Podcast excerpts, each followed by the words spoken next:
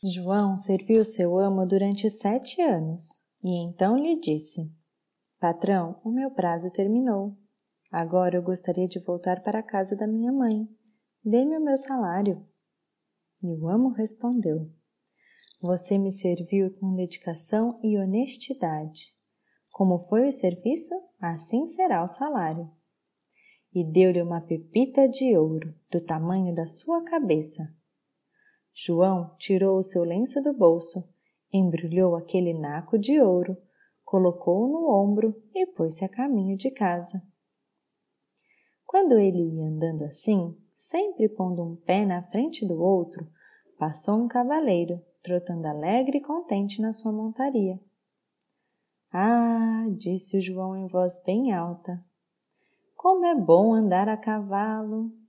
Fica-se acomodado como numa cadeira, não se dá topadas em pedras, poupam-se os sapatos e vai-se em frente sem saber como. O cavaleiro, que ouvira, parou o cavalo e disse: Ei, João, por que está correndo a pé? Não tem outro jeito, respondeu ele. Tenho que levar este bolão para casa. Na verdade, ele é de ouro, mas não me deixa endireitar a cabeça e ainda por cima me aperta o ombro. Sabe de uma coisa? disse o cavaleiro. Vamos fazer uma troca. Eu lhe dou o meu cavalo e você me dá o seu bolão. De bom grado, disse João, mas já vou avisando. Você terá de se arrastar a pé com ele. O cavaleiro apeou do cavalo, pegou o bolão de ouro, ajudou o João a montar, pôs-lhe as rédeas nas mãos e disse: Se quiser andar depressa, estale a língua e grite: Upa, upa! João ficou muito contente quando se viu montado no cavalo, trotando alegremente. Aí lhe veio à cabeça que poderia andar ainda mais ligeiro e pôs-se a estalar a língua e a gritar: Upa, upa! O cavalo partiu a galope e antes que João se desse conta, foi derrubado e caiu numa vala que separava os sulcos da estrada. O cavalo a teria atravessado, se não o segurasse um camponês que passava, tangendo uma vaca na sua frente. João pôs-se de pé, mas estava irritado e disse ao camponês: Montar é uma brincadeira sem graça, principalmente quando se topa com uma égua como esta, que corcoveia e derruba a gente, que pode até quebrar o pescoço. Nunca mais eu monto nela. Eu louvo mais a sua vaca. A pessoa pode ir andando tranquila atrás dela e ainda por cima ter o seu leite, manteiga e queijo todos os dias. O que eu não daria para ter uma vaca como esta? Ora, disse o camponês, se a vaca lhe agrada tanto, eu não me importo de trocá-la pelo seu cavalo. João concordou com mil agradecimentos. O camponês pulou sobre o cavalo e partiu na maior pressa. João ficou calmamente tangendo a sua vaca em frente, pensando sobre a sua vantajosa troca. Se eu só tiver um pedaço de pão e este não, me, não vai me faltar. Poderei, sempre que quiser, comer manteiga e queijo com ele. Se tiver sede, ordenhe a minha vaca e bebo leite. O que mais pode desejar meu coração? Quando chegou a uma estalagem, João parou, comeu com grande alegria tudo o que trazia consigo, almoço e jantar, e pelos seus últimos centavos pediu um copo de cerveja. Então continuou a tocar a sua vaca em frente, sempre em direção da aldeia da sua mãe. O calor foi aumentando com a aproximação do meio-dia. João encontrava-se no meio de uma charneca que ainda levaria uma hora para atravessar. Aí sentiu um calor tão bravo que a língua lhe grudou no céu da boca. Isto é fácil de remediar, pensou João. Agora vou ordenhar a minha vaca e me regalar com leite. Amarrou o animal a uma árvore seca e, como não tinha balde, pôs o seu chapéu de couro debaixo das tetas. Mas por mais que se esforçasse, não conseguiu tirar nem uma gota de leite. E como ele era bastante desajeitado, o impaciente animal deu-lhe por fim um tamanho coice na cabeça que ele caiu ao chão e ficou um tempo sem se lembrar onde se encontrava. Por sorte, naquela hora, vinha passando um açougueiro, levando o leitão amarrado no seu carrinho de mão. Que travessuras são essas? exclamou ele, ajudando João a se levantar. João contou-lhe o que acontecera, e o açougueiro disse: Esta vaca não quer nem pode dar leite. É um animal velho, que só serve quando muito para procriar ou então para bater. Ora, ora, disse João, passando a mão pelos cabelos. Quem diria uma coisa dessas? Claro que é bom quando se tem um bicho deste em casa para matar. Quanta carne ele não dará! Mas eu não sou muito chegada à carne de vaca. Para mim, ela não é bastante suculenta.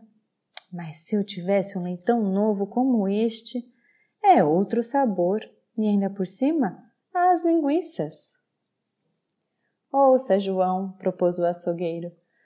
Para lhe agradar, faça uma troca consigo. Dou-lhe o leitão em troca da vaca. Deus lhe pague por sua amizade, disse João. Entregou-lhe a vaca, tirou o leitão do carrinho e pegou na mão a corda que o amarrava. João continuou seu caminho, todo feliz, porque tudo lhe acontecia de acordo com seus desejos. Logo depois, juntou-se a ele um rapaz que carregava um belo ganso branco debaixo do braço. Eles se cumprimentaram e João começou a contar-lhe sobre sua boa sorte e como ele sempre fez trocas tão vantajosas. O rapaz lhe contou que estava levando o ganso para uma festa de batizado. Levante-o, continuou ele, levantando pelas asas, e veja como é pesado. Ele ficou na engorda durante oito semanas. Quem der uma dentada neste assado terá de limpar a banha dos dois lados da boca. Sim, disse João, sopesando a ave com uma das mãos. Ele tem lá seu peso, mas o meu leitão também não é qualquer porca velha. Nesse meio tempo, o rapaz olhou para todos os lados e balançou a cabeça. Escute, começou ele. Com este seu leitão, pode não estar tudo em ordem. Na aldeia por onde eu passei, acabaram de roubar o leitão da pocilga do Chuse. Receio que seja este mesmo, aqui na sua mão.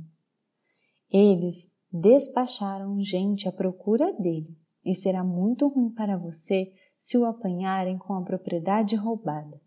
No mínimo, vão trancafiá-lo num buraco escuro. O bom João ficou preocupado. Ai, meu Deus, falou ele, ajude-me a sair desta enrascada. Você conhece as coisas por aqui melhor que eu. Leve o meu leitão e deixe-me o seu ganso. Eu vou correr certo risco, respondeu o rapaz, mas não quero ser culpado da sua desgraça. Então ele pegou a corda da mão do João e saiu bem depressa com o porco por um atalho da estrada. O bom João, porém, livre das preocupações, continuou seu caminho para casa, com o ganso debaixo do braço. Pensando bem, falou ele consigo mesmo, levei ainda outra vantagem nesta troca. Primeiro o bom assado, depois toda essa quantidade de banha. Isto vai dar pão de gordura de ganso para um quarto de ano inteiro. E por fim, as belas penas brancas, com que vou mandar encher o meu travesseirinho para um sono delicioso. Que alegria vou dar à minha mãe! Quando ele passava pela última aldeia, lá estava um amolador de tesouras com seu carro. Sua roda zumbia e ele falava. Eu giro a roda e a tesoura eu afio. Eu tiro o jaleco, pois não sinto frio. João parou e ficou assistindo. Por fim, dirigiu-se ao homem e disse: Você vai bem, porque trabalha com tanta alegria. Sim, respondeu o amolador de tesouras. O trabalho manual tem um fundo de ouro. Um bom amolador é um homem que, quando mete a mão no bolso, sempre encontra dinheiro. Mas onde foi que você comprou este belo ganso? Eu não comprei, troquei-o por um leitão. E o leitão? Recebi em troca de uma vaca. E a vaca?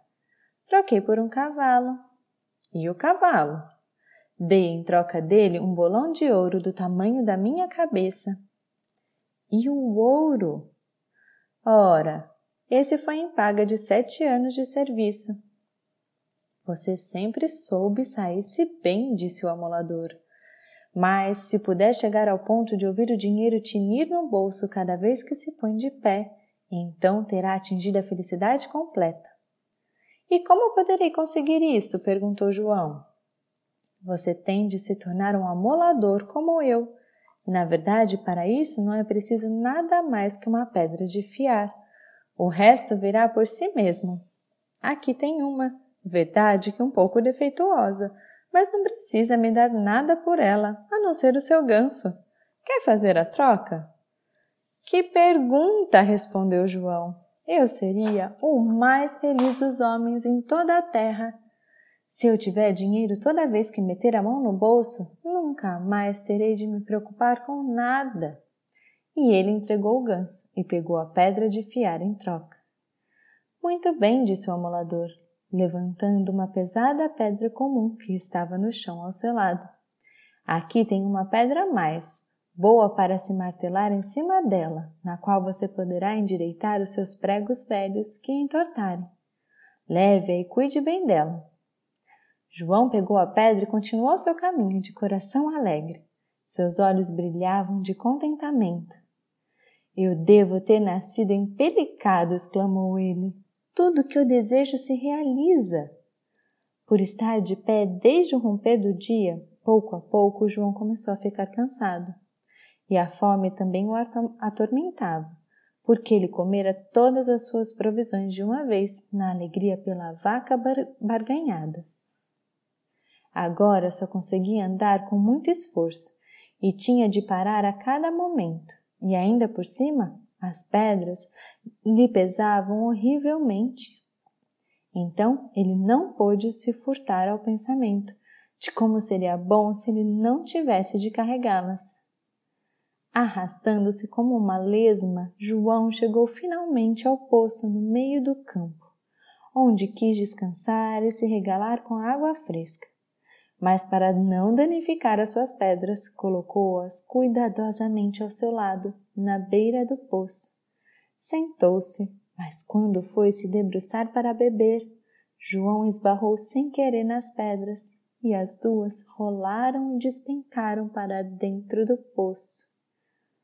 Quando João ouviu as pedras afundando, pulou de alegria, caiu de joelhos e agradeceu a Deus com as lágrimas nos olhos por ele, ele ter lhe concedido mais essa mercê, livrando-o das pesadas pedras de um modo tão bom, sem ele precisar se recriminar por isso. Feliz como eu, gritou ele, não existe homem nenhum debaixo do sol de coração leve e livre de qualquer peso ou preocupação, João saiu aos pulos até chegar de volta à casa de sua mãe. Bem assim e fim.